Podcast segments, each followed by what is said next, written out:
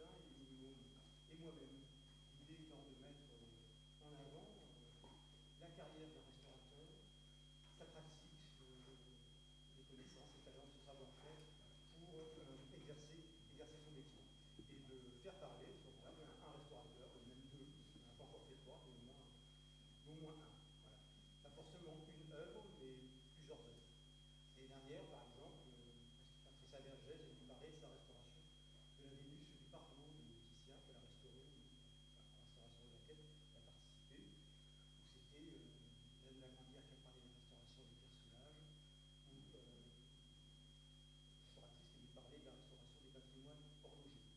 On insiste aussi peut-être sur des objets vraiment exceptionnels, majeurs, ou sur un patrimoine singulier, dont on n'a pas l'habitude de, le restaurer suivant les, pratiques de conservation-restauration, ou parce qu'il est constitué de, de matériaux tout et dont la restauration comporte encore des problèmes, encore des problèmes physiques.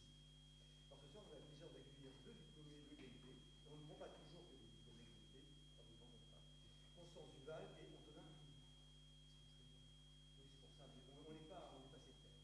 Alors Constance Duval, je l'ai connue parce que quand je suis arrivé, elle, deux ans plus tard, elle passait son diplôme, elle soutenait en septembre 2015, donc diplômée en 2015, photographique, et elle traitait un, un film expérimental. Donc c'est tout à fait étrange, collé avec du sparadrap, un peu bizarre, et puis toute la, la restauration de Brio. Et on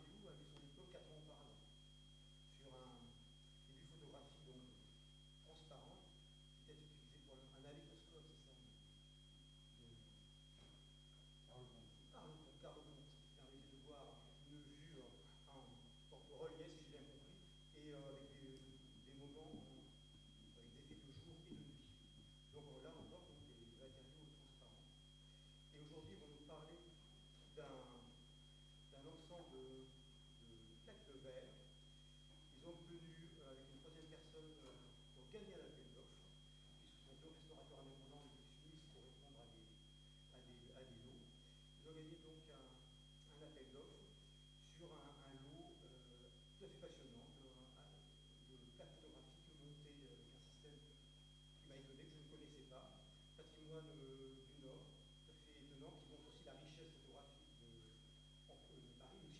un peu la, province. Hein, euh, il y, a énormément de choses à restaurer dans toute la France, mais peut-être que l'habitude de restaurer des photographies n'est pas encore prise. Il paraît que ça change, on en parlait tout à l'heure, et mieux, parce que des choses vraiment essentielles à conserver pour le patrimoine français. Donc voilà,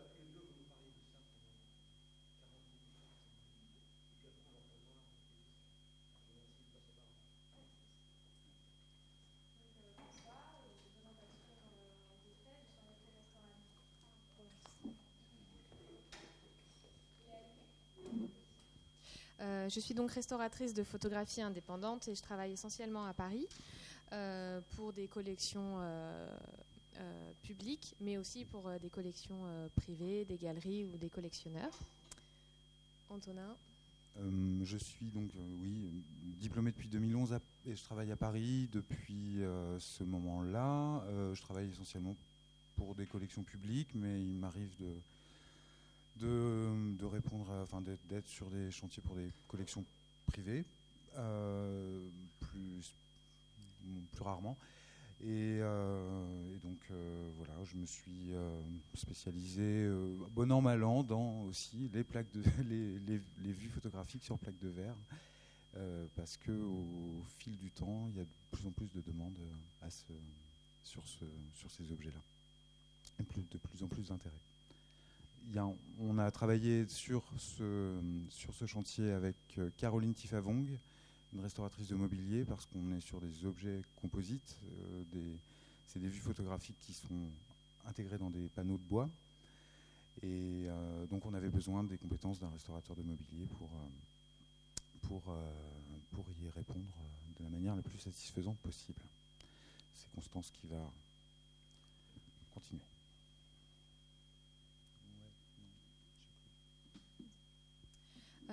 quelques mots sur, euh, sur le contexte de la restauration et sur la photothèque. Euh, la consultation pour l'appel d'offres a eu lieu en mai 2017 et ce chantier a pris euh, environ un an jusqu'à la restitution des œuvres en avril 2018.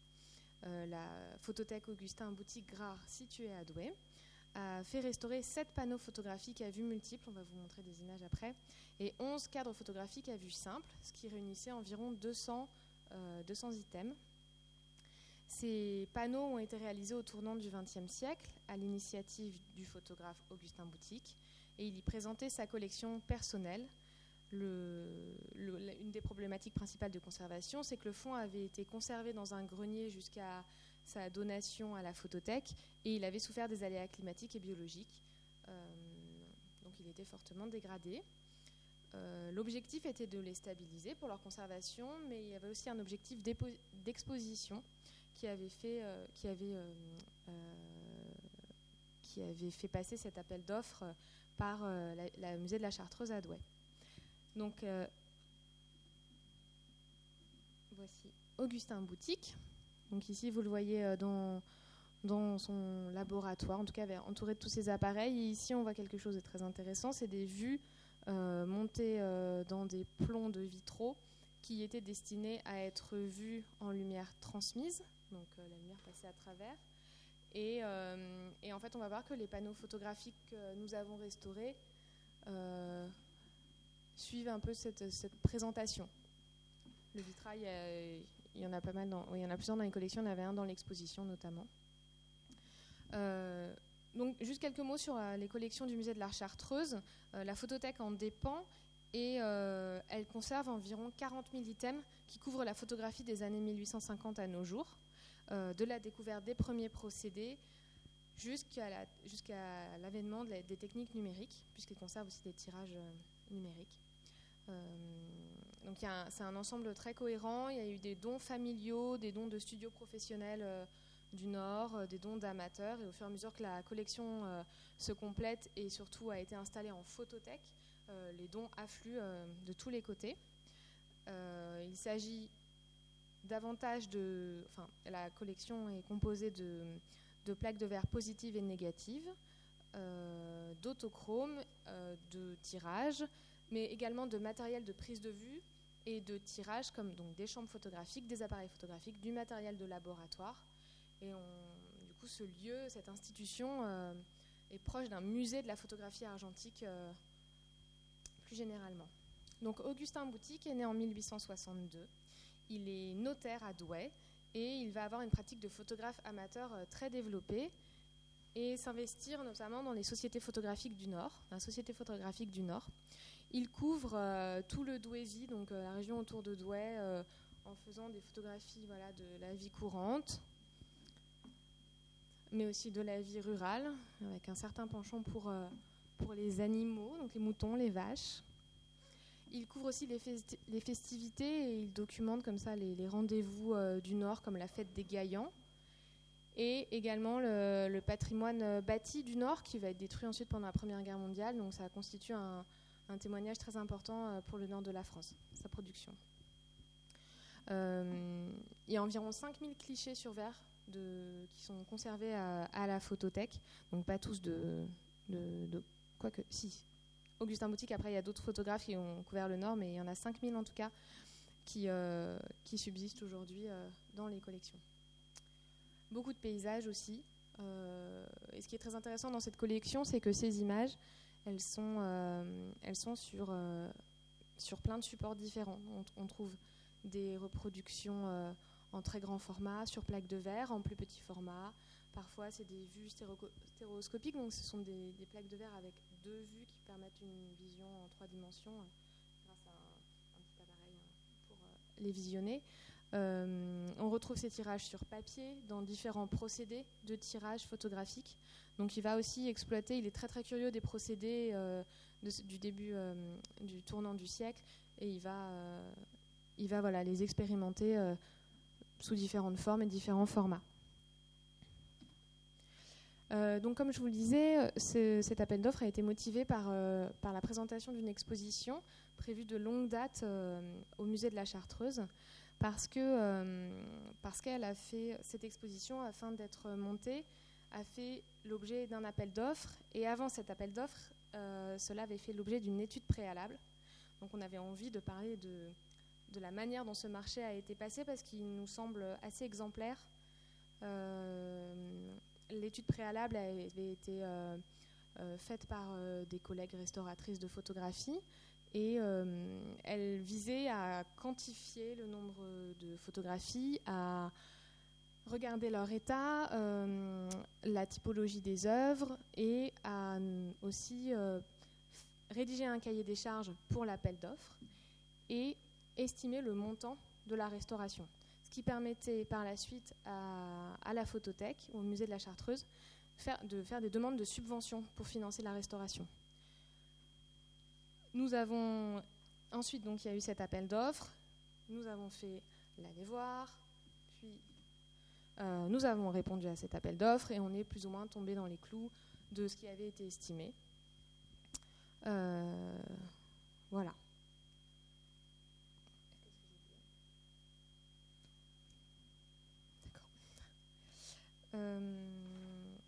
quelques mots maintenant sur, sur les œuvres. Prends le relais. Alors, donc on a les œuvres sont des objets vraiment particuliers qui sont très rarement rencontrés, voire uniques dans les collections, euh, en tout cas françaises, j'ai pu rencontrer, mais que d'autres ont pu rencontrer aussi. Euh, puisque ça a fait l'objet de plusieurs consultations avant même l'étude préalable, je pense, pour avoir un avis sur euh, qu'est-ce qu'on peut faire de ces, objets-là ce sont ce que Augustin Boutique a appelé des vitraux photographiques. Euh, et il l'a employé ainsi sciemment pour, parce que ce sont des vues qui sont destinées à être vues en lumière transmise, comme des vitraux. Et euh, il les composait sur mesure, il les faisait fabriquer par une menuiserie locale. et, en, utilisant, avec euh, un soin particulier sur la composition et l'équilibre des masses et des tonalités et, de la symétrie euh, des panneaux. Euh, ces panneaux, pour être vus en transparence, devaient être suspendus à une, dos à une source lumineuse, une fenêtre par exemple. On voit ici une exposition qui avait lieu à l'hôtel de ville de Douai, donc tout à, et, et tout à droite, on voit ici euh, cet élément, ce panneau qui est pris entre deux, euh, qui, clôt comme une espèce d'allée, mais on voit qu'il y a de la lumière qui arrive. Ici, ce ne sont pas des tirages, ce sont des vues transparentes qui étaient exposées ici. Et on ne sait pas exactement si c'est les siennes ou lesquelles c'est exactement, mais en tout cas, ça reprend cette, euh, idée d'exposition. Donc on pouvait très bien les exposer conjointement à des tirages qu'on regardait en lumière réfléchie. Euh, simplement, il fallait faire une petite boîte à lumière derrière, comme on peut voir assez facilement maintenant dans des expos euh, modernes. Mais à l'époque, c'était plutôt rare. Et il était amoureux de cette technique-là, de la tonalité, de la richesse des, tons qu'on pouvait obtenir sur, avec des, plaques de verre au gélette bromure, mais positif. voilà les panneaux à vue multiples qui, sont, qui comportent euh, pour le plus grand 49 vues. Pour celui, euh, celui d'à côté, euh, si je me souviens bien, on a 13, mais tu, peux vérifier. Oui, c'est 13. les formats, donc les plus grandes plaques font, font 30-40, 30, 30 par 40 cm et ça descend jusqu'au 6 par 9 euh, dans les petits, euh, dans les petits coins qu'on voit ici. Euh, et ici, on a des, plaques de projection de 8,5-10 qui, qui étaient soit de sa production, soit achetées dans le commerce. Et là, des formats plus allongés, particuliers, mais on voit que c'est vraiment fait, conçu, conçu exprès, et qu'on a des logements standards. Euh, qui correspondent au format. Donc ça, permettait d'interchanger aussi et de pouvoir. Euh, voilà, C'était un présentoir. Les structures sont en. Oui, je vous en montre d'autres. Donc ça c'est le troisième, un des plus grands qui en comporte 25. Euh, 24, un petit qui en comporte trois dans des petits cadres à glissière. Et là, on a des panneaux de 25 vues euh, qui sont toutes des 8,5 10, donc des vues de projection qu'on pouvait placer, qu'on pouvait, qui étaient destinées à être vues dans des appareils de projection type lanterne ou euh, lampe à arc, avec une lampe à arc, et qui, pouvaient, qui étaient aussi des objets commerciaux qu'on pouvait acquérir. Donc là, c'est un peu mélangé. Il y en a certains de sa production et il y en a certains qui sont euh, acquis, soit lors de, de, voyages touristiques éventuellement ou voilà, rapportés. Donc les structures sont des structures en chaîne pour les plus grands, enfin pour tous ces panneaux multivus qui, sont en fait très très proches de la menuiserie d'une porte-fenêtre. Sauf qu'on a des logements qui sont différents et les menuisiers euh, pour les porte-fenêtres ne s'amusent pas à faire des logements de taille variée.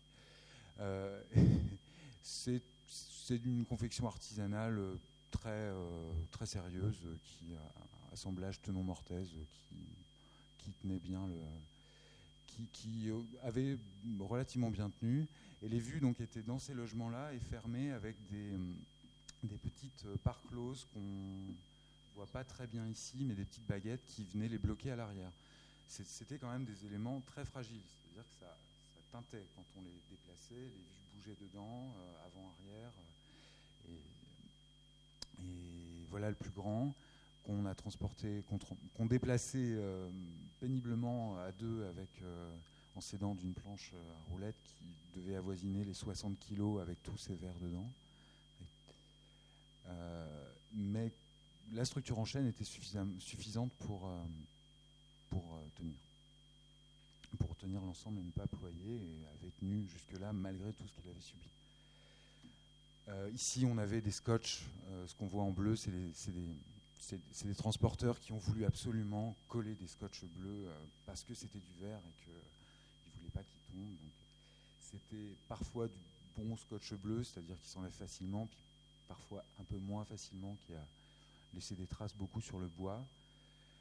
Euh, et il y avait aussi du scotch marron de déménagement quand, le bleu euh, ne suffisait plus les cadres. Et euh, voilà, on, avait, euh, on avait des panneaux à vue multiples, mais aussi des panneaux à vue simple qui comportaient des, images de, très grandes, de 30 par 40 cm. Tout ça étant et de 40, 30, 30 par 40 et 40 par 50. Euh, et de construction plus rudimentaire et peut-être pas forcément faite par un menuisier, mais on n'a pas tellement d'indications là-dessus enfin par un menuisier moins sérieux en tout cas. On peut toujours euh, juger. Euh, au niveau des procédés photographiques, ce sont donc ce qu'on appelle des vues, positives sur verre au gélati, et pas au gélation bromure, au gélatino bromure et ou au lactate d'argent. Il s'est intéressé aux deux, aux deux émulsions. Le gélatino bromure était une, technologie qui est arrivée euh, dans les années 1880, euh, qui permettait notamment des négatifs mais des positifs aussi.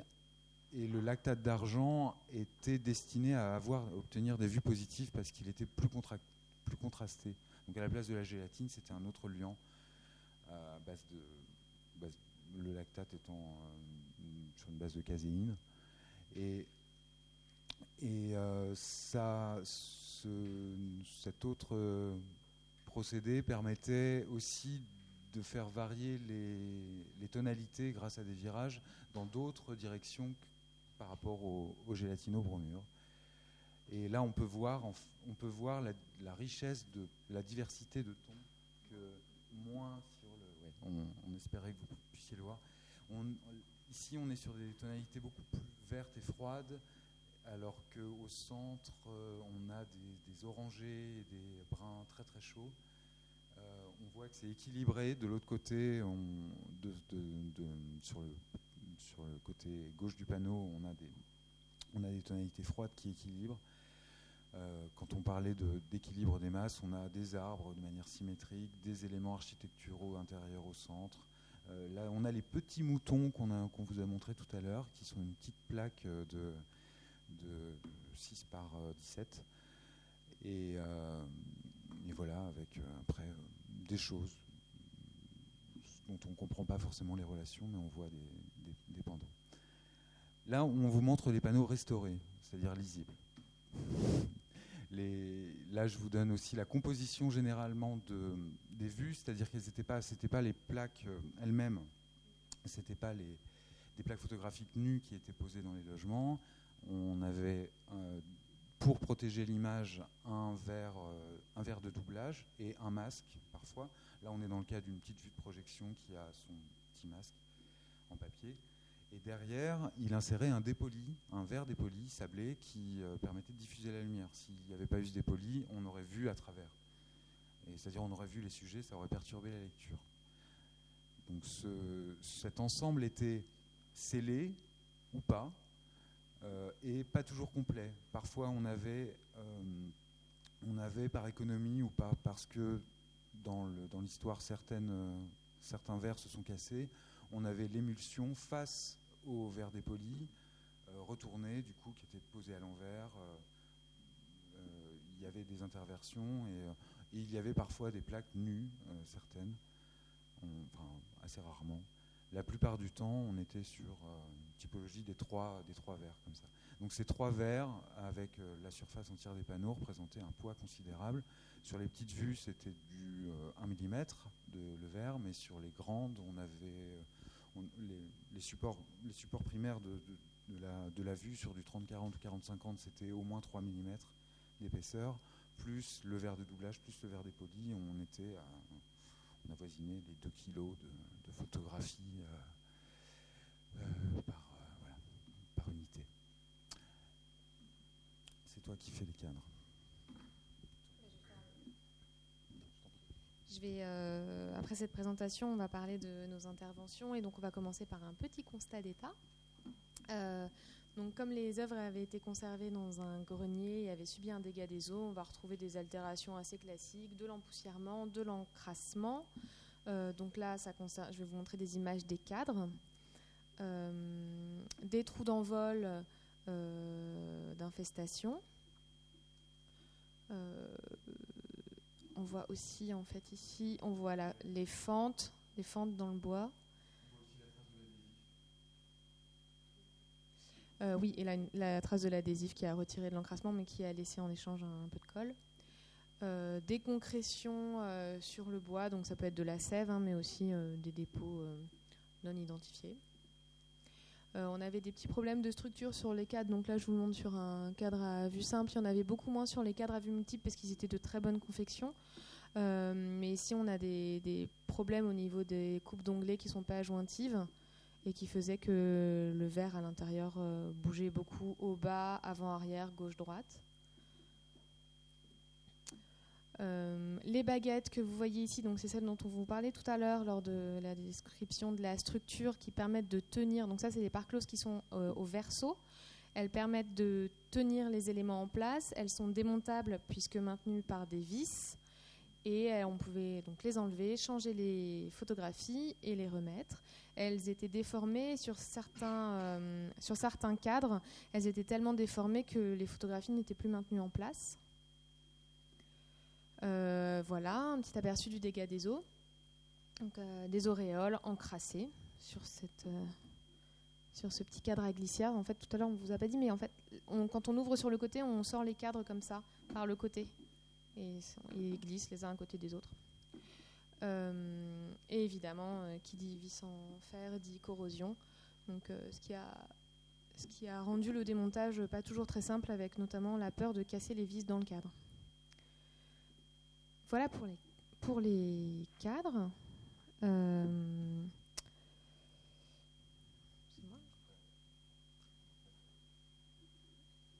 euh, les vues photographiques euh, étaient également dans enfin, comportaient le même encrassement. On voit ici en bas, je ne sais pas si on voit bien, mais ici en bas en fait c'est de, des nuages de poussière et puis on voit des morceaux de ruban de scellage qui évidemment ont reçu de l'eau, de la poussière et qui se sont décollés. On voit également qu'il y a une hydrolyse de la gélatine à l'intérieur, puisque en plus d'avoir été mouillé, bah, c'est resté confiné dans, euh, dans le montage euh, parce que c'était des petits, des petits sandwichs de, verre de doublage, verre dépoli, verre sur lequel était l'émulsion. Donc les rubans de scellage sont abîmés, décollés. Donc ça ne maintient plus aussi les éléments ensemble, ce qui fait que ça, avec de la poussière qui, est passée entre les verres, le fait que ça bouge, ben, on a aussi des rayures sur l'émulsion euh, à chaque fois que c'est déplacé. Euh, les masques au sein des vues 8 et demi 10 des vues de projection étaient extrêmement cassants, euh, cassés, lacunaires.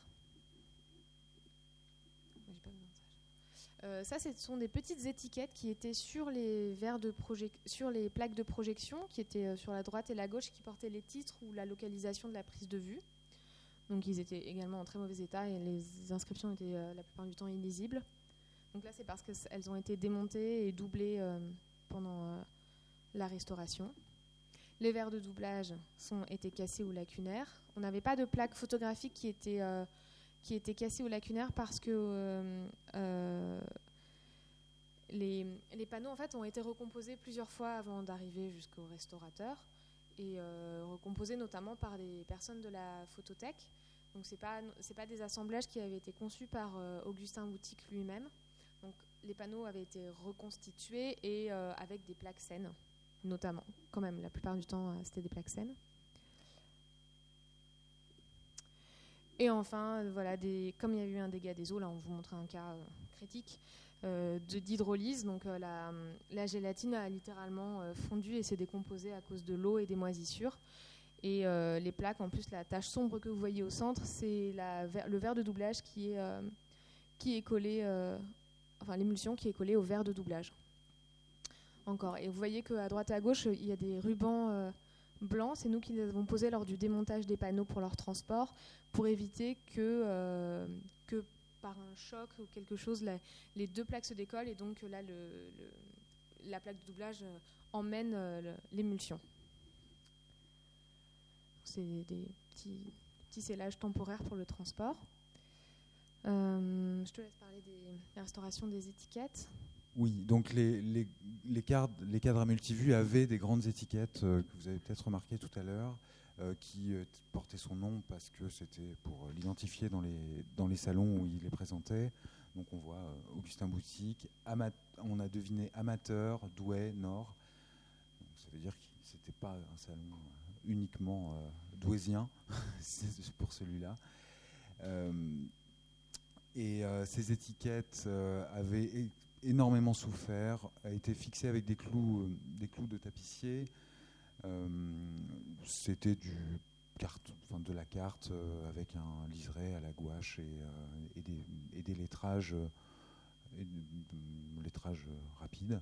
Beaucoup de, évidemment, celles qui étaient à la base avaient subi, une remontée d'eau et avaient s'étaient mises à aussi gondoler.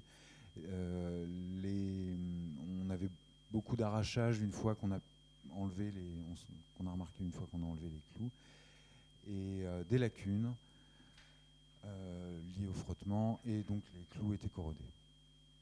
Donc c'est voilà, en gros, les cadres avaient subi des mauvaises conditions en général, tous les panneaux. Et euh, ça, a apporté, ça a un nettoyage important, extrêmement important.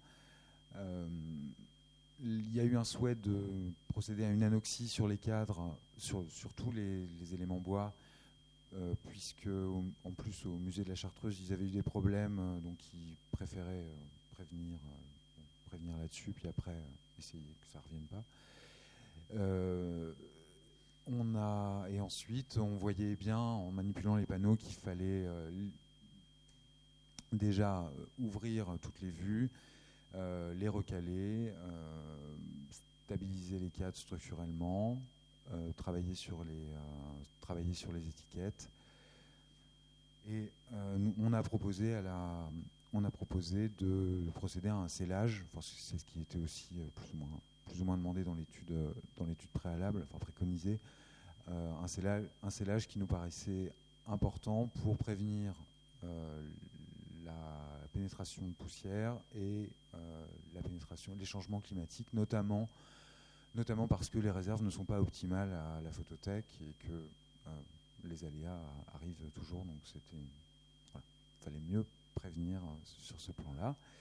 Et il voulait également un conditionnement de stockage pour les cadres, pour les cadres qui souhaitaient conserver, monter.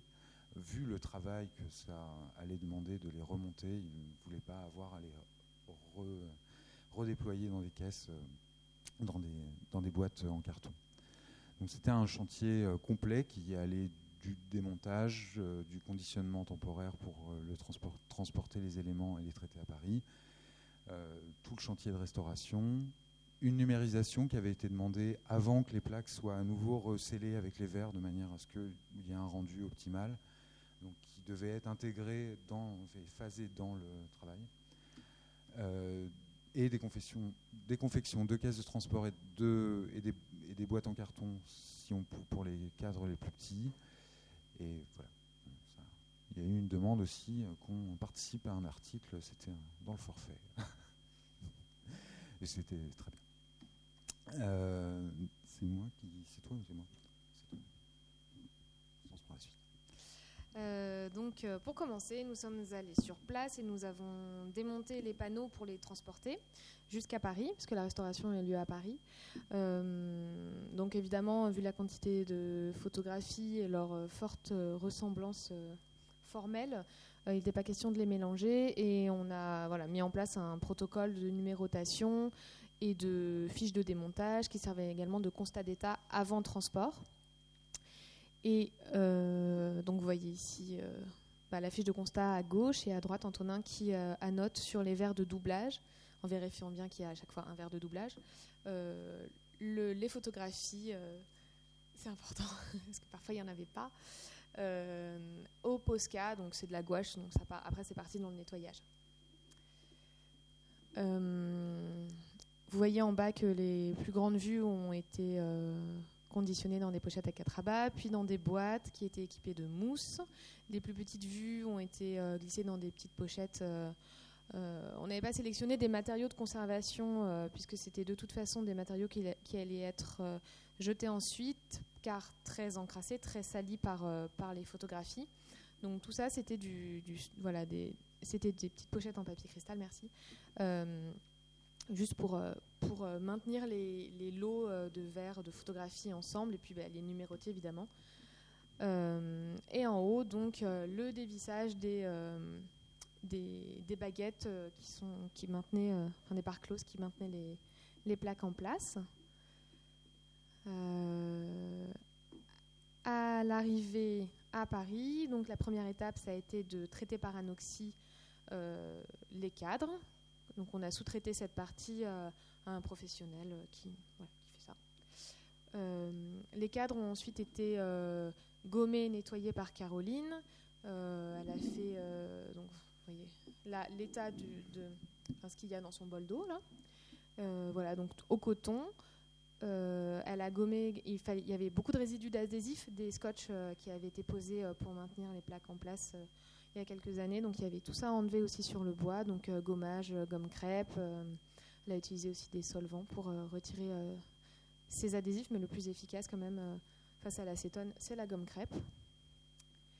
elle a fait des gels d'agar-agar pour atténuer les auréoles que vous avez vus tout à l'heure, qui sont quand même des gros auréoles encrassées. Donc vous les voyez en, haut à gauche, là les petits blocs blancs, c'est de l'agar-agar et du tac. Oui, pardon. Euh, et ensuite, c'était rincé au bâtonnet de coton. Euh, ensuite, alors on n'a pas d'image pour ça, mais il y avait des fentes dans les, euh, dans les baguettes au verso. Donc ça a été soit recollé, soit les baguettes ont carrément été remplacées. Il n'y avait pas d'attachement particulier à ces baguettes de la part de la collection, donc il valait mieux quelque chose qui ressemble esthétiquement, mais qui soit solide et, rectiligne surtout. Euh, ça, ce sont les, petits panneaux à vue unique euh, qu'on a vus. Euh, ils, étaient, recouverts d'une espèce de, peinture très mate noire. Et après le nettoyage, les lacunes ont été comblées.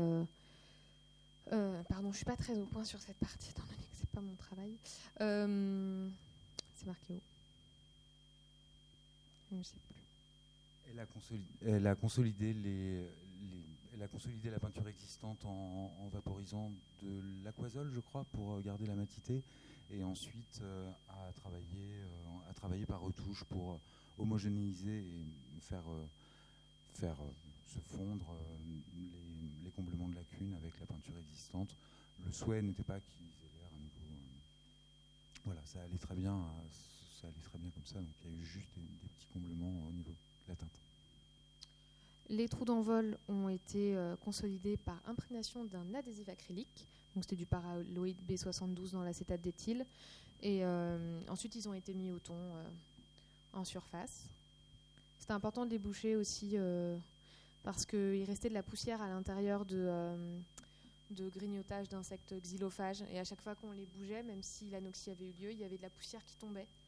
Et euh, donc les bouchées, ça permettait bah, de laisser la poussière à l'intérieur et que ça, ça ne tombe pas dans les boîtes ou dans les conditionnements. Oui, la conservatrice était revenue nous voir, enfin la chargée de collection, Madame Turpin, nous avait euh, demandé de revenir parce qu'elle s'inquiétait de voir de la poussière à nouveau et elle avait peur qu'il y ait à nouveau des insectes qui soient revenus. Non, en fait, les galeries d'insectes continuent de déverser constamment. Il y, a, toujours de la poussière quelque, qui, qui est restée coincée quelque part. Et quand les cadres sont légèrement, quand les objets sont manipulés, ça, repart. Et donc la, pochette était souvent, euh, dès qu'il a bougé de la poussière de, de de bois. Euh, donc là, c'est les baguettes qui ont été remplacées, euh, remplacées et cirées teintées de la même couleur que, que les anciennes baguettes. Et on voit aussi que les vis ont été remplacées parce qu'elles étaient corrodées. Donc on a mis des, vis en inox. par contre, qui avaient la même tête et la même taille que les vis d'origine. Euh, non, bah, vous les avez vus tout à l'heure, en fait, après le nettoyage, les, les, cadres ont été euh, cirés teintés euh, pour les protéger.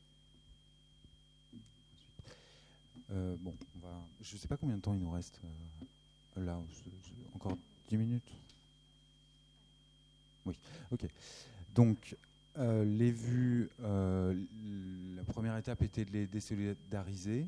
On s'est aperçu que les images étaient en assez bon état, malgré un, léger miroir d'argent, mais et, quelques petits problèmes. Mais par rapport à, ce qu'on voyait de l'extérieur, c'était beaucoup les verres de doublage et, de, des polis qui ont pris, euh, qui ont pris la saleté, évidemment, qui ont joué leur rôle de protection aussi.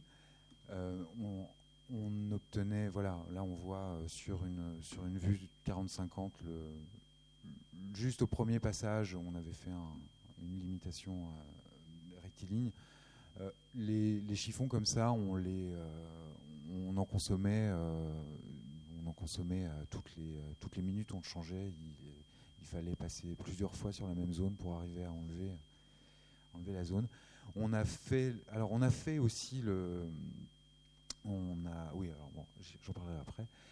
certaines vues avaient des soulèvements, ce qu'on a découvert après parce que personne ne les avait démontés jusque-là c'était un tout petit pourcentage, donc ça a été euh, ajouté comme euh, traitement supplémentaire euh, nécessaire pour, que, pour la conservation à long terme. Les, les masques ont été consolidés pour la plupart, alors avec des techniques différentes, soit par doublage en plein, soit par petite consolidation locale. Et les étiquettes, euh, la plupart ont été, après avoir été déposées, elles étaient tellement cassantes qu'elles ont été déposées sur une, feuille de papier japonais et euh, donc qui, pour les, avec de l'adhésif, on les, a, on les a doublées comme ça et euh, elles ont été remontées, elles ont été remontées sur le verre ensuite. après coup, elles étaient à l'extérieur. Voudrais juste dire quelque chose à propos des consolidations d'émulsion.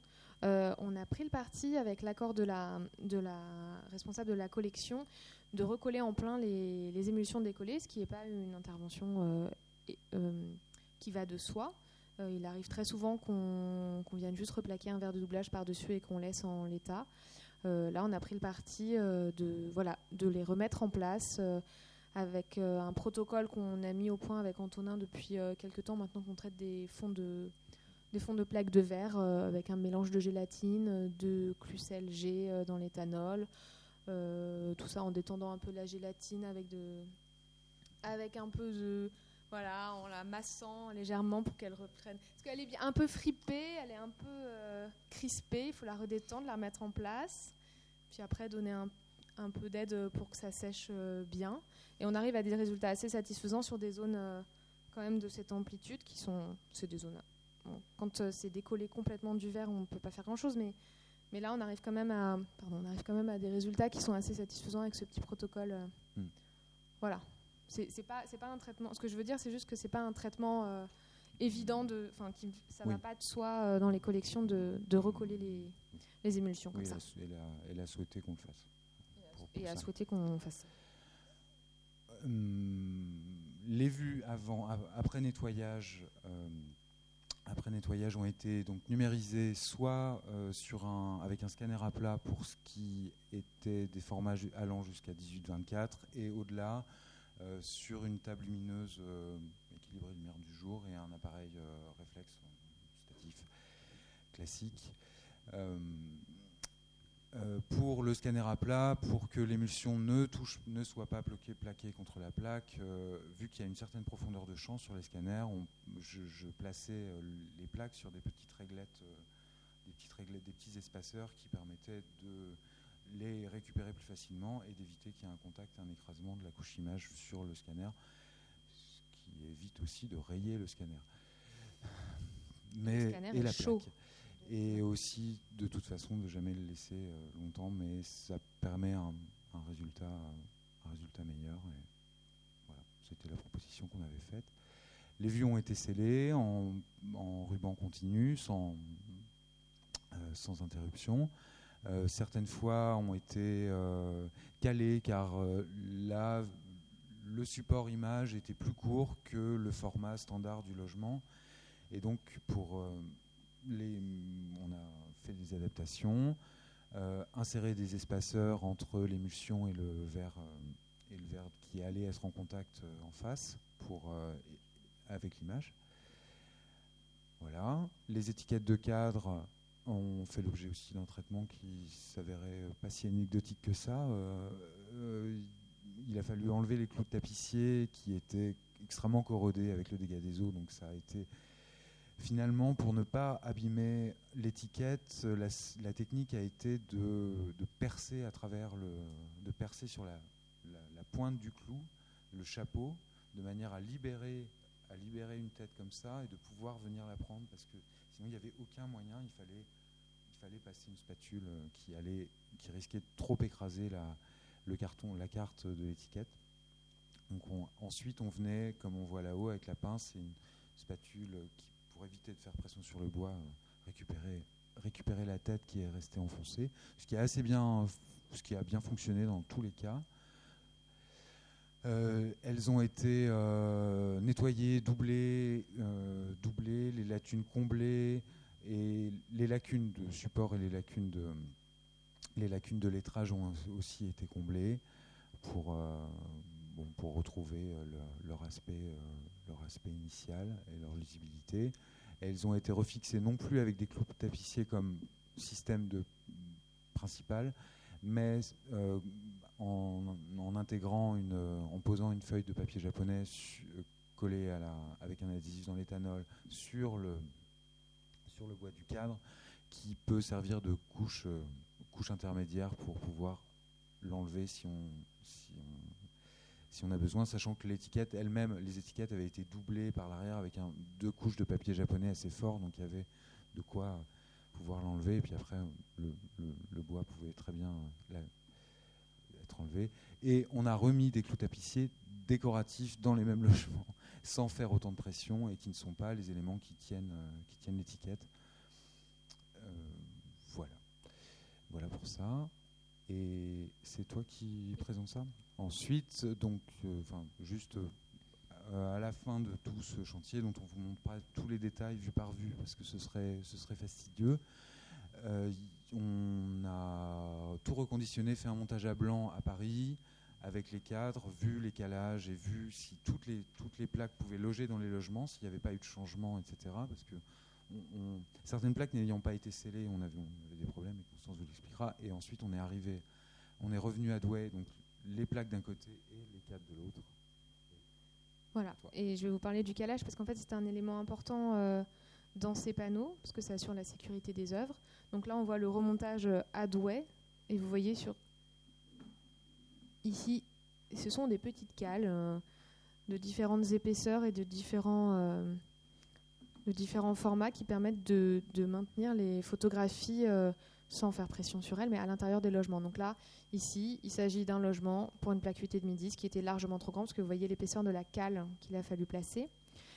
Et euh, ici, on a placé systématiquement dans le fond de la feuillure euh, une petite mousse qui est collée sur le bois et qui permet d'accueillir la plaque de manière souple pour pas qu'il y ait de, ensuite qui est de, choc, enfin de, surface dure contre dur, parce que ça fait pas bon ménage. Euh, ici, vous voyez les calages avant-arrière. Donc ces calages-là, c'est droite-gauche, au bas.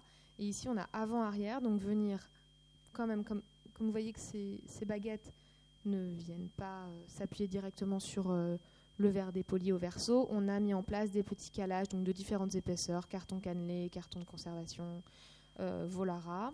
Donc ça s'appelle du Volara, le petit ruban adhésif euh, mousse. Euh, et ça vient euh, plaquer les photographies au fond de la feuillure pour que ce soit bien sur l'avant sur l'avant du cadre et pas que ça tombe pas en arrière, ce qui permet aussi d'éviter d'avoir plein de poussière qui tombe entre le cadre et la vue. donc tout ça est fait sur mesure au fur et à mesure du remontage. Et donc l'épaisseur de ces cales, quand même, euh, en droite, gauche et haut bas, varie de 1 à 7 mm selon le cas de figure. ce qui est énorme. Ce que je voulais rajouter et compléter pour la restauration des vues, c'est que tous les verres dépolis et les verres de doublage ont été conservés euh, tant que faire se peut, tant que leur état le permettait, tant qu'on n'avait pas l'impression qu'ils étaient en train de se dégrader, ou alors tous ceux qu'on a éliminés, c'est ceux qui étaient cassés, lacunaires, fragmentaires ou lacunaires, euh, qui euh, certains avaient cintré. Donc on les a, on les a écartés parce qu'en scellant à nouveau, il y avait, il y avait un, trop de risque de contrainte. Euh, d'autant plus avec le, système de, maintien, ensuite, il y aurait une pression qui l'aurait fait sauter. Et les verres dépolis, et, les verres dépolis, voilà, le même, même politique. Donc on a, on, a obtenu des verres dépolis d'un fabricant de verre euh, qui, a, qui les a sablés et qui nous avait proposé des échantillons et on a choisi le, grain qui euh, correspondait le, plus à la, le grain et la teinte aussi, enfin en épaisseur, on a regardé s'il y avait une différence de teinte pour que ça soit le plus homogène possible avec euh, l'ensemble. Une fois montés, euh, les panneaux ne devaient pas euh, être conservés tels quels. Euh, et donc, il fallait mettre au point un conditionnement de conservation qui serve à la fois pour le déplacer, qui fasse une enveloppe, mais qui, permette aussi de le rendre consultable, enfin de, garder une, consultabilité, un accès. Que ce soit pas une caisse lourde, une, lourde, une caisse lourde trop importante. On a considéré que les, les vues, les, les bois étaient protégés par une, cire microcristalline, que les, les, euh, les, vues étaient toutes, elles, scellées. Donc on a considéré qu'au niveau climatique, euh, le travail fait dans les réserves allait euh, être suffisant. Et donc on a fait un encadrement transparent avec un fond transparent et un volet qui euh, vient se mettre devant. Et, donc, et les cadres sont fixés euh, sur des plots qu'on voit ici. Euh, ils sont réceptionnés par des, par des bonnes épaisseurs de, de mousse de place azote. Et, et ensuite fermés avec fermés et sécurisés dans, la, dans ces caisses-là avec des, des, comme des comme des barres closes qui sont vissées dans les, dans la structure et qui euh, retiennent le cadre. Euh, il y a des petites poignées et des, patins en dessous, euh, c'est-à-dire des, plots de bois qui permettent de le surélever du sol et le système a été utilisé pour transporter ensuite les œuvres de la réserve au musée de la Chartreuse. C'est à 500 mètres, mais ça, suffisait à ce niveau-là pour que ça soit fait. Et ensuite, il a été sécurisé au mur avec, par les poignées. à la suite de l'intervention, on n'a pas, les, pas les photos.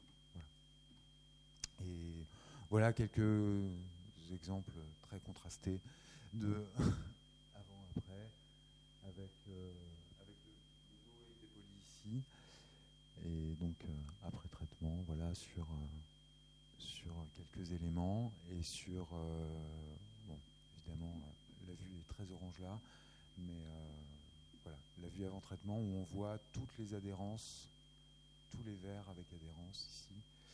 Euh, qu'on a pu, qui finalement étaient des adhérences euh, pas si fermes que ça, et on a pu euh, récupérer, séparer les verres, les verres de doublage des émulsions. Dans certains cas, on n'a pas pu, notamment le tirage hyper hydrolysé qu'on vous a montré au début, où là, il a été décidé par la conservatrice de le remplacer par un autre, et elle, elle a pris, a pris la responsabilité de, le remplacer parce que de toute façon la, lisibilité était, euh, était faible et, et donc euh, on n'a pas cherché à le, décoller, euh, Voilà. Constance, tu conclus? Donc, comme on l'a dit, les panneaux faisaient partie d'une exposition qui, qui présentait, euh, c'était la vue du début, qui présentait le, hum, la photographie douésienne en général. Donc vous voyez du daguerreotype au numérique. Donc les panneaux étaient un peu les, les stars de l'exposition, mais il n'y avait pas que ça. Et les collections de la photothèque de Douai sont incroyables en termes de qualité et de diversité. Euh, et donc, euh, ça a fait l'objet d'un catalogue. Et de nombreux restaurateurs ont été mis à contribution pour la rédaction de ce catalogue, ce qui n'est pas si courant. Bertrand, ici présent, y a participé. Euh, nos confrères euh, Bruno Lenamouric euh, également sur, voilà, sur la restauration d'objets plus spécifiques, des ambrotypes, daguerréotypes, l'identification des différentes typologies de tirage non argentiques dans, dans, la collection. Donc c'est c'est très satisfaisant euh, quand on travaille pour des collections comme ça d'être mis à contribution euh, euh, dans le cadre de nos compétences sur l'identification et puis de faire des, finalement des articles très scientifiques et très, très particuliers dans des catalogues parce que c'est pas c'est pas grand public mais il s'avère que ça plaît quand même de, voir un peu les coulisses comme ça. donc voilà, je fais la promotion de ce catalogue qui est là. Si jamais ça vous intéresse, on l'a amené. Si vous voulez voir un peu ce qu'il y a dedans. Euh, je voulais conclure sur euh, le.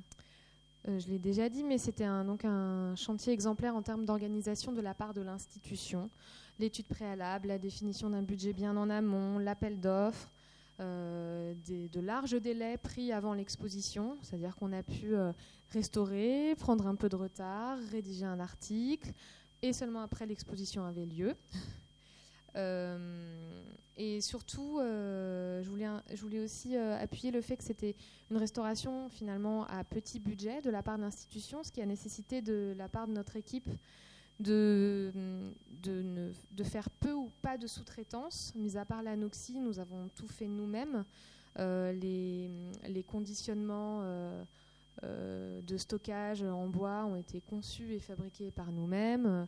Le transport, euh, la numérisation, tout ça, on l'a fait en interne parce qu'il y avait un petit budget et que c'était important aussi que l'institution puisse faire restaurer ses œuvres sans. Enfin, on ne travaille pas bénévolement, mais euh, quand on peut aussi voilà, avoir l'opportunité de. Bah, si on a les compétences, autant le faire. Et puis c'est toujours. Non, mais moi j'ai adoré, j'ai adoré dévisser des cadres et, et toi fabriquer des boîtes. Voilà. Donc, euh, donc voilà, c'était un chantier extrêmement complet. Merci beaucoup.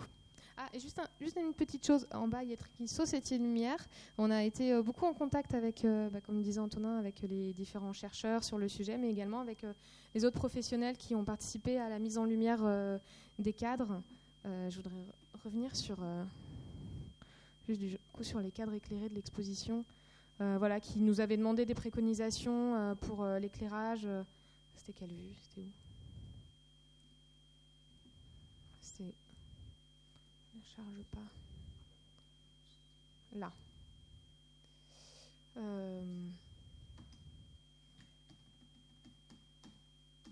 Pardon. Donc il nous avait demandé des préconisations. Vous voyez, en fait, il y a des barrettes de LED qui ont été positionnées au verso. Et voilà, il nous avait consulté, appelé pour, pour savoir comment faire. Donc c'était un beau enfin, c'était des conversations très intéressantes. Voilà technique de, maintien des LED est assez discrète. En fait, elle se base sur, elle se base sur des aimants. Elles sont aimantées en utilisant les vis qui servent à fixer les parts closes derrière les petites baguettes. Les, baguettes sont aimantées, dessus et donc sont amovibles. Il n'a pas, pas, fallu les assujettir et du coup ou non plus faire une grosse boîte autour. Et ça éclairait par réflexion, de toute façon. Oui. Oui, non, les LED étaient tournés euh, vers l'arrière euh, des câbles. Ils étaient positionnés à l'arrière et ils éclairaient vers, le mur. Et, ça a marché, euh, ça, fonctionnait bien. Et Softlights avait, avait cherché en plus enfin, à, la possibilité de fournir des LED qui sont équilibrés dans le jaune, dans le bleu, dans, dans, le, dans le bleu, dans le vert et dans le rouge, et pas uniquement dans le bleu et dans le jaune-rouge ce qui fait qu'elles sont capables d'avoir un rendu des couleurs, un spectre de rendu des couleurs bien meilleur que les LED qu'on trouve dans les, dans les supermarchés, enfin, grand public, qui sont juste du bleu et, euh, compensé par du jaune, mais qui ont un vrai creux dans le vert et dans le rouge aussi. Et donc là, vu qu'on avait, enfin, vu qu'on avait des, tonalités dans les chauds, enfin, dans, les, dans les rouges, les orangés, les verts, euh, il, avait fait, euh, il avait fait attention à utiliser une, quelque chose de particulier pour que bah, si on n'éclaire pas un objet avec sa longueur d'onde, il ne va pas le restituer. Donc euh, il fallait, euh, il, fallait euh, faire attention à ça et, c'était assez réussi là-dessus. Voilà, c'était intéressant en plus de parler avec lui. Merci beaucoup pour, de nous avoir donné l'occasion de faire cette restitution et pour votre attention.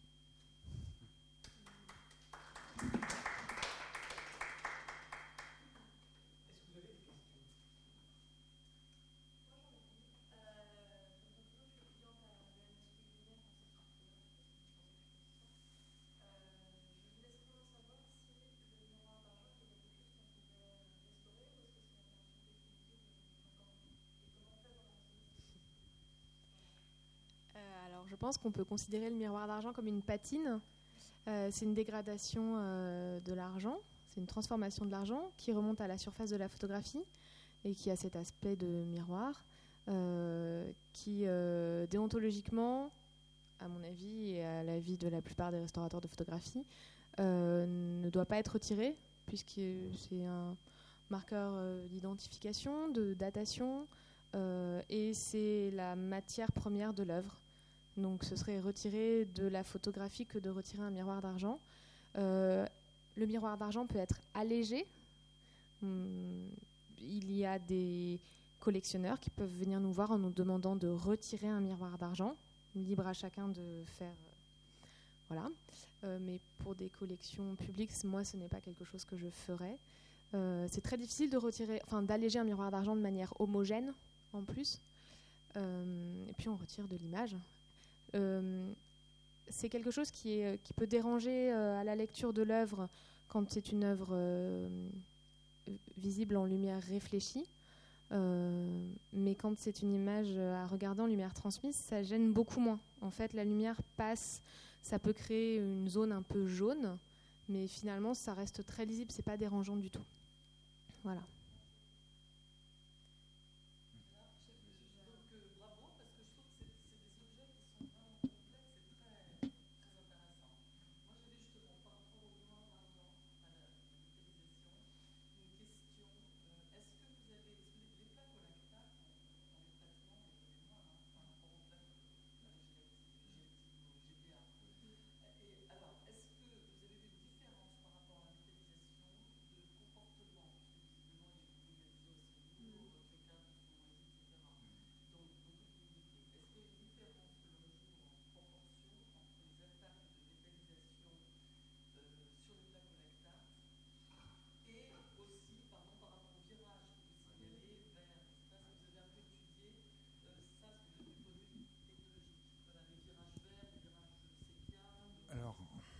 Sur, le, sur le plan des virages verts et des virages, enfin, des virages sépia sur les plaques au lactate, moi, Isabelle Turpin, la photothèque, m'avait demandé m'avait demandé si j'avais une, une, idée.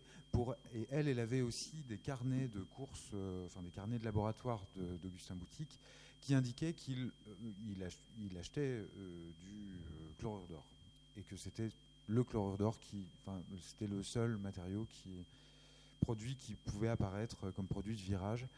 Et euh, pour autant, le chlorure d'or sur des plaques au gélatinobromure a plutôt tendance à, à neutraliser, à envoyer, à, faire tendre l'image vers des tons plus froids. Euh, et vert, c'est plutôt rare. Orangé, encore moins. On pourrait penser à des virements au sel d'urane, mais c'est beaucoup trop tôt. Euh, et alors, par contre, j'avais, du coup, j'avais un peu cherché quand même euh, dans la littérature sur ces plaques au lactate, et euh, j'avais trouvé, j'avais trouvé des, recettes. Alors, c'est dans l'article. Là, j'ai juste copié-collé la note, mais j'ai plus la source. Je crois que c'était dans un manuel de Rainer qui indiquait que on pouvait, en surchargeant un bain de développement et en saturant de bromure d'argent euh, euh, ou de sel de magnésium, selon, euh, permettait d'obtenir l'une ou l'autre de ces deux tonalités-là. Et je trouvais que c'est une piste à creuser. C'est-à-dire qu'il, en fait, j'avais l'impression qu'il redéveloppait avec un bain extrêmement saturé la, plaque déjà développée, comme si des grains de enfin des, sels, soit de bromure, soit de magnésium, venaient se fixer sur les amas d'images déjà formés pour euh, changer la structure du cristal. Et on sait que c'est ça le virage. C'est le changement de la structure du cristal. Et la manière dont ça prend la longueur.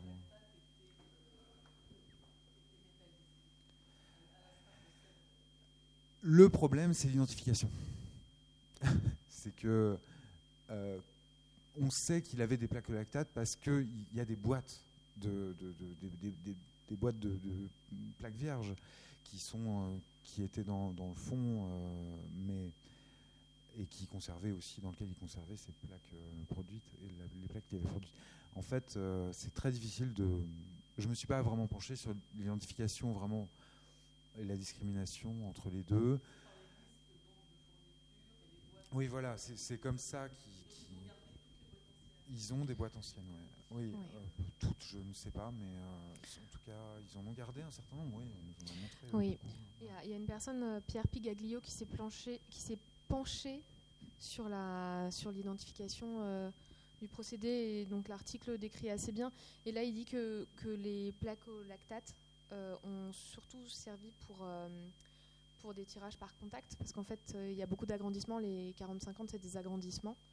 Euh, donc déjà ce qui orienterait vers, euh, vers des plus petits formats. Euh, les, très fortes métallisations, c'était sur les vues de projection, vraiment. les autres, c'était assez. Enfin, moi, j'ai pas eu l'impression qu'il y avait une moitié qui était, enfin, une partie qui était vraiment, vraiment métallisée et l'autre beaucoup moins. Ça m'a pas. Il n'y a pas eu une évidence comme ça. C'était assez homogène, surtout vu les conditions de conservation. Il était de toute manière assez fort partout, ce miroir d'argent. Euh, oui, mais là, par exemple, c'est où? Là, c'est quand même. Bon, là, après, c'est exposé euh, plein pot, quoi. C'est cassé, donc.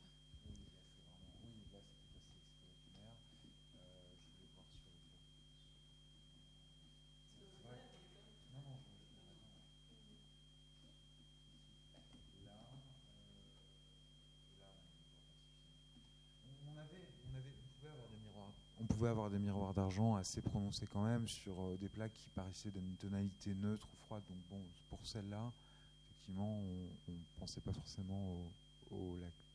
Oui, en fait, pardon, mais euh, enfin, c'est vrai que après le, vu le chantier, on, s'y intéressait euh, parcimonieusement. elle, enfin voilà, oui, ce serait intéressant de développer ça. Oui, oui. Voilà, en fait, oui, c'est ça.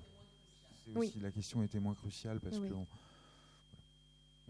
finalement, ils étaient au microfibre, à la brosse, euh, éventuellement pour des dépôts un petit peu d'eau éthanol, mais bah, voilà, c'était quelque chose qu'on avait testé sur les bords, sur l'une ou sur l'autre, qui allait bien. Donc voilà.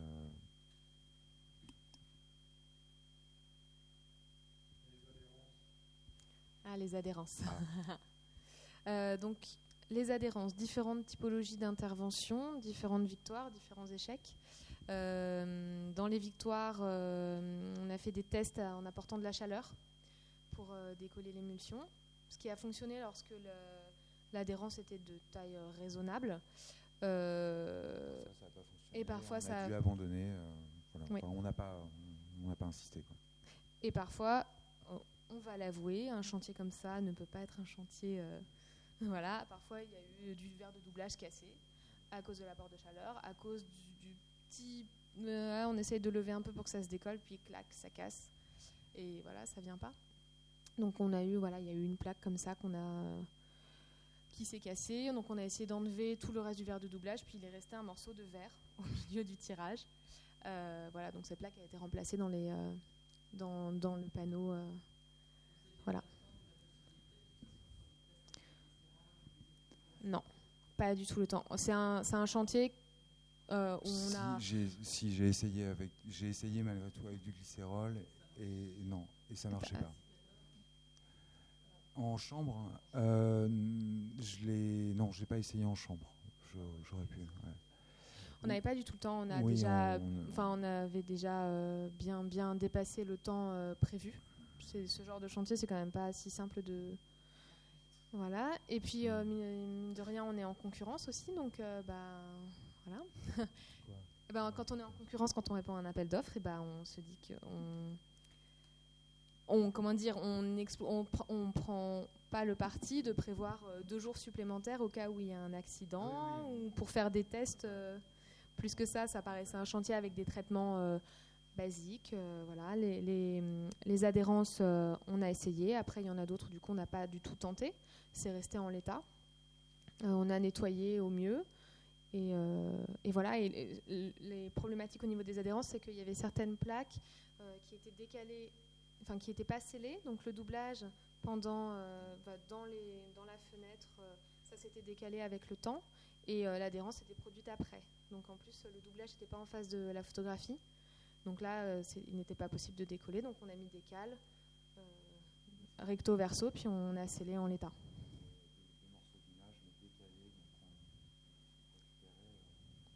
Oui, si on les décolle.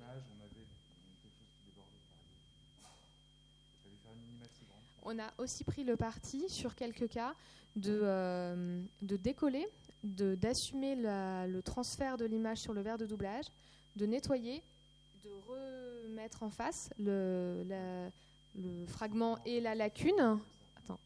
Le, fragment et la lacune, et de sceller. C'est-à-dire qu'actuellement, si on démonte, on a une lacune. Euh, euh, sur un verre. on a un fragment sur le verre de doublage et une lacune sur le support. Euh, c'était le seul moyen de nettoyer ces plaques. Et c'était évidemment des choses qui ont, des décisions qui ont été prises en concertation avec, Isabelle Turpin, la responsable. Ça a l'air un peu barbare comme ça, mais il y a certaines images qui n'existent pas en 50 exemplaires non plus, qu'il était important de présenter. Ça, vu en lumière transmise, on, non, mais de toute façon, c'est que ça venait comme ça, c'est qu'il y avait l'adhérence était déjà faite on avait euh, et il fallait mieux la laisser sur un support, même si c'était pas le bon, et les réassembler derrière plutôt que d'essayer de la retirer ou de la sauver. C'était c'est quand même particulier. Puis on a on a aucun accès sur les plaques décollées, donc. Euh, mais euh, voilà, on n'a aucun accès physiquement quand les deux plaques sont collées. Mais là. Quand, quand elle s'était transférée, souvent, euh, ça avait, ça avait cédé, en fait, déjà. Oui. La plupart du temps. Et, et, on a pris le parti, parfois, de, de pas, enfin, une, une, euh, une, ou deux, de ne pas les nettoyer, du coup, et de les... Euh, elles ont été remplacées. Elles n'ont pas toujours été remplacées. Il y en a une qui n'a pas été remplacée, qui a été présentée telle qu'elle.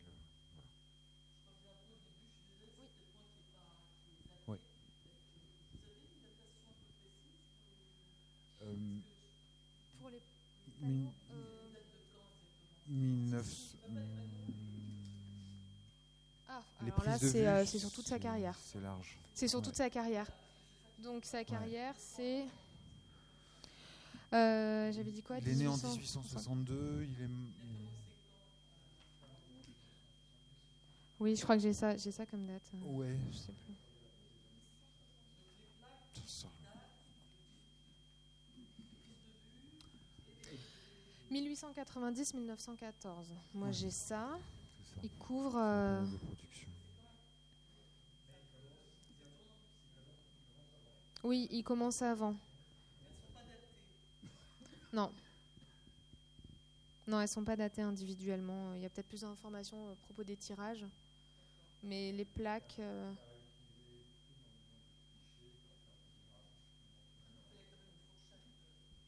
Oui. Mais bon, un paysage, pour dater, on, on peut dater une fête. euh, on met un paysage, c'est. Oui, ça a été daté euh, par euh, la responsable de 1910 à peu près. Alors les panneaux, le fait d'avoir assemblé, enfin d'avoir commencé à faire ces panneaux, même si on en trouve la trace. Je sais plus ce que j'avais vu.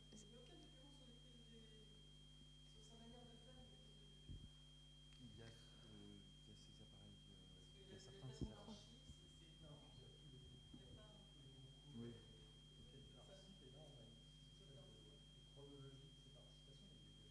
Oui.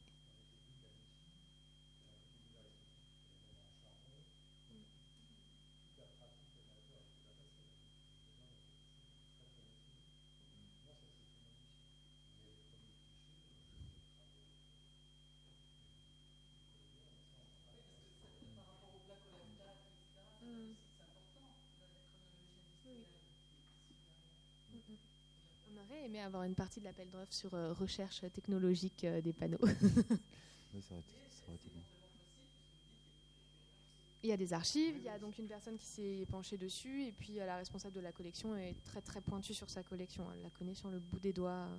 Elle sait dire que pour le paysage euh, numéro 32, il y a un charbon, une gomme bichromatée plutôt rouge, un 30-40, un positif 30-40, et puis un 18-24. Enfin, elle connaît ses, ses 5000 items sur le bout des doigts. Et souvent, ils sont peu. je crois, euh, Bertrand. Bertrand, euh, peut-être que je me trompe, mais j'ai l'impression que les tirages et ses productions, il la datait pas beaucoup. Il y a peu d'inscriptions.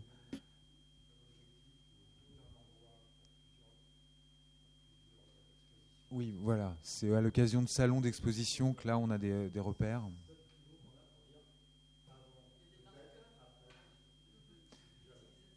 Oui, puis après, euh, dans les bulletins des sociétés photographiques, il était à celle de Douai, de, je viens de le revoir, celle du nord de la France. Euh, il était secrétaire de 91 à 1901, il a dû euh, aussi communiquer dedans. Il a aussi communiqué dans, la, dans le bulletin de la SFP.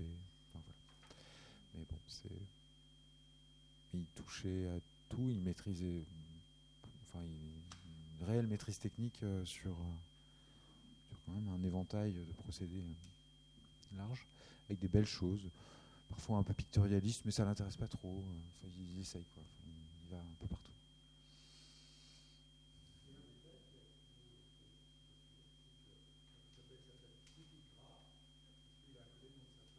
Oui. Hmm.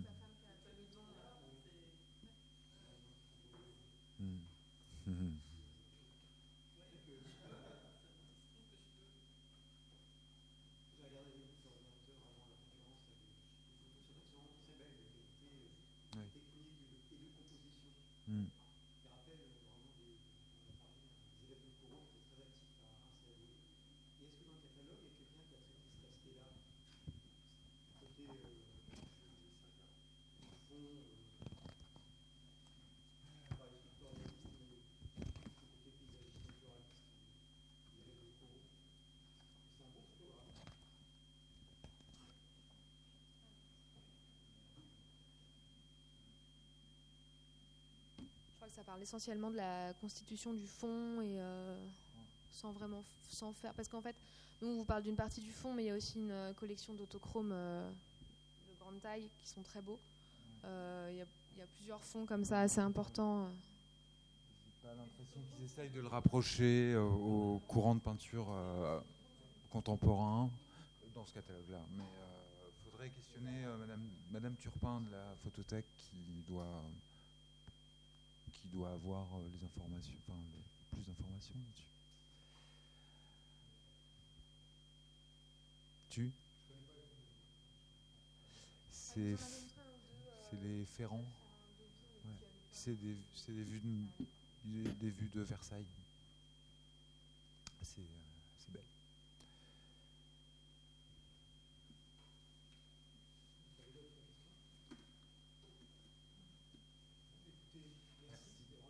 Christmas.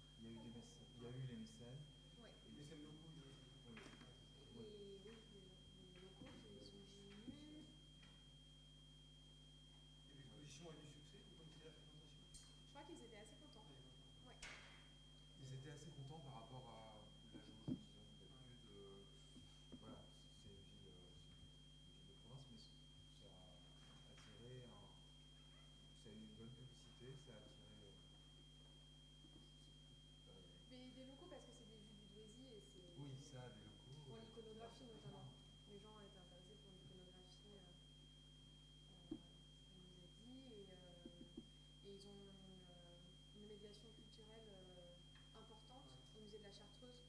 Donc ils ont, voilà, ils ont réussi aussi. Ça faisait partie de l'exposition, mais il y avait d'autres choses, des diagnostics, des albums, des autochromes, ces panneaux-là, un vitrail photographique, un endotype, et puis des tirages numériques aussi.